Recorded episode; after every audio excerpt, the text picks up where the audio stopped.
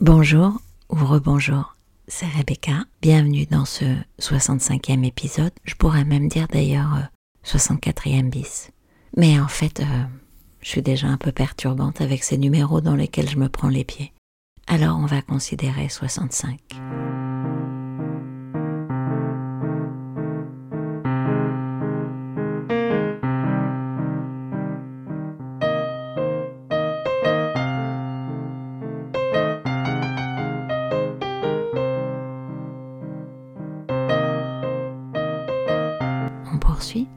Passez au numéro d'avant si vous ne l'avez pas écouté et reprenons là où nous en sommes restés. Vous vous rappelez? Je peux pas, monsieur, c'est le seul endroit où Lucas ne trouvera pas. J'ai répondu et j'espérais que j'étais vraiment dans un rêve. Ah Oh là là, c'est pas vrai, je suis à la retraite, moi, mademoiselle. Je m'occupe plus de ce genre de cas, dit la voix en se rapprochant. Et quand j'ai allumé ma lampe torche, j'ai vu qu'elle sortait d'une tête bosselée, effectivement barbue, posée sur un minuscule corps, très maigre et tout gris. Après un silence, pendant lequel le petit bonhomme m'a regardé en fronçant les sourcils, il a soupiré. Vous savez, avec cet air très fatigué que prennent les adultes quand ils n'ont pas envie de nous parler. Je suis sûre que vous voyez ce que je veux dire. Il a lissé sa barbe et il m'a demandé Bon, soyez brève, concrète et précise. Nous n'allons pas y passer la nuit. Qui est le Lucas dont nous parlons? Un, un garçon, un garçon de ma classe, j'ai bégayé. Et je me suis dit, bah, je suis pas dans un rêve, je suis sous un escalier, avec un nain agressif qui me pose des questions. Pour être franche avec vous, j'avais un peu mal au ventre. Hum, que dit-il? Des choses méchantes. J'ai dit concret et précis, mademoiselle. Vous me faites perdre mon temps que j'avais décidé de consacrer à une sieste de réflexion avant votre grossière interruption. Il s'est énervé, il m'a donné une petite tape sur le genou. Comment ça précisément? Lily grosse, grosse vache, gros tas, tas de graisse, quand est-ce que tu commences ton régime, gros sac de merde? J'ai cité de mémoire le plus rapidement possible. Je vous rappelle que j'aime pas parler de ça. Ça fait grossir cette fichue boule que j'ai dans la gorge. Et d'ailleurs, ça n'a pas loupé. J'ai senti qu'elle prenait de plus en plus de place. Oui, c'est vrai, vous n'êtes pas maigre, a dit le farfadet en continuant à se caresser la barbe.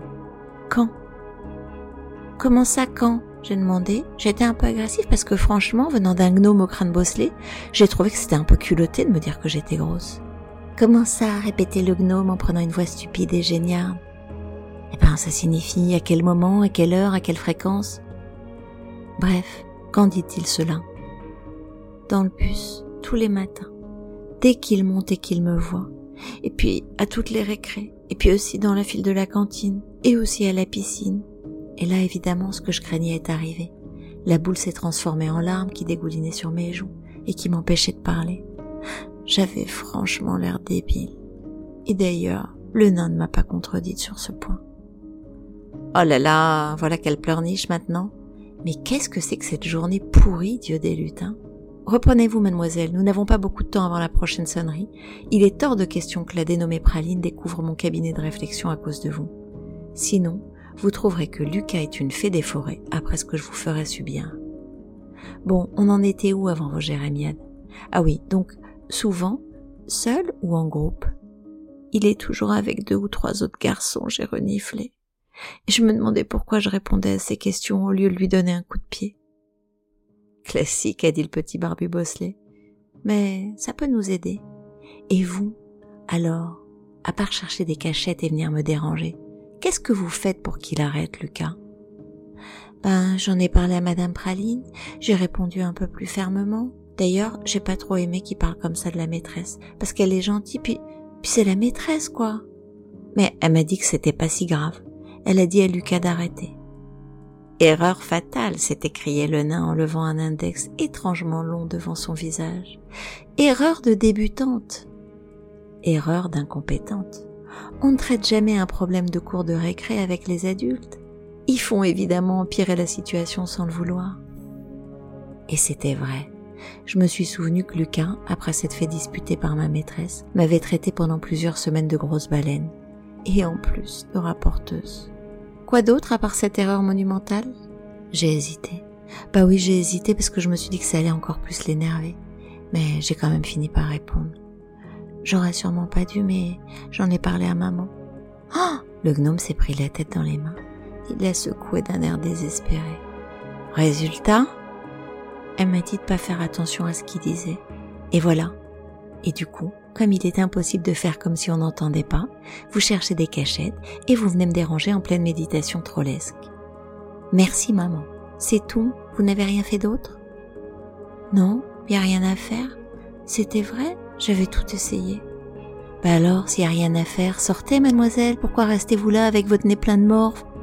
Il est devenu tout rouge. Mais vous disiez que, peut-être, enfin, qu'avant votre retraite, vous vous occupiez de ce genre de cas? J'ai dit ça, je me suis essuyé le nez sur ma manche, au point où j'en étais de toute façon. Oui, mais avec des enfants courageux. Sinon, il sortait de mon cabinet avec des coups de pied au derrière, si vous voyez ce que je veux dire.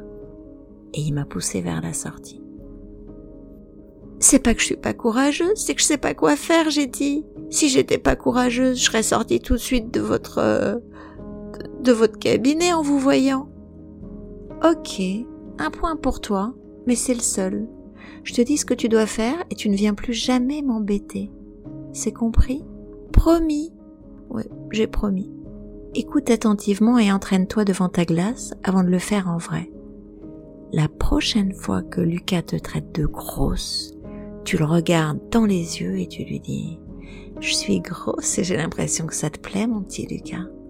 Sinon, tu passerais pas tout ton temps libre avec moi. Viens quand tu veux me parler de mon poids. Je serai contente de te rendre service. Idéalement, il faut qu'il y ait du monde autour pour qu'il n'ait plus envie de te chercher, tu vois.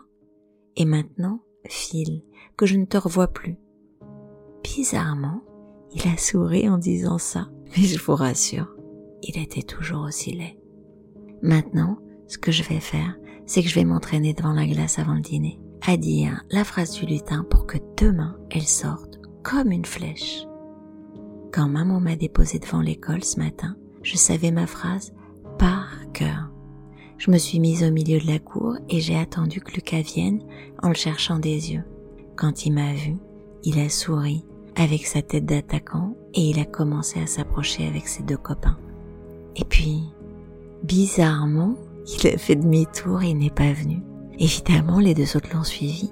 J'étais un peu déçue parce que j'avais expliqué à Léa ce que j'allais lui dire. Bon, je n'avais pas exactement dit ce qui s'était passé sous l'escalier parce que franchement c'était trop dingue et puis le gnome m'a dit qu'il voulait rester tranquille. Mais quand même, je lui avais dit que c'était un genre de cachette magique. Et on était trop excités toutes les deux. On imaginait sa tête. Mais c'est pas grave, il va sûrement venir un jour ou l'autre. Et ma flèche est prête. Demain, j'irai faire un tour près de l'infirmerie, je m'approcherai du trou, l'air de rien, et je dirai merci en chuchotant. Est-ce que vous avez aimé l'écouter autant que j'ai aimé vous la raconter? C'est fou l'effet qu'elle m'a fait ce matin. Elle m'a ramené sur d'autres choses. Elle m'a ramené sur euh, soit dans le groupe, dans le groupe social, dans le groupe professionnel, dans le groupe familial, dans l'étiquetage en fait, dans l'étiquetage dont nous sommes si souvent l'objet ou victime. J'hésite en fait. Quand on lit l'histoire, on imagine qu'il y a des voies pour ne plus être victime, et donc objet, ça pourrait vouloir dire quelque chose d'assez objectif. Et en fait, elle m'a tellement inspirée que j'ai eu envie de vous la re-raconter, et ça c'est l'épisode d'après, de vous la re-raconter en mode employé de bureau, non pas employé de bureau, que j'ai eu envie de vous la re-raconter, scénarisée façon vie professionnelle. Je vous ai dit, moi je travaille en indépendante et pour une grosse, grosse organisation. Et sont des environnements extrêmement normatif.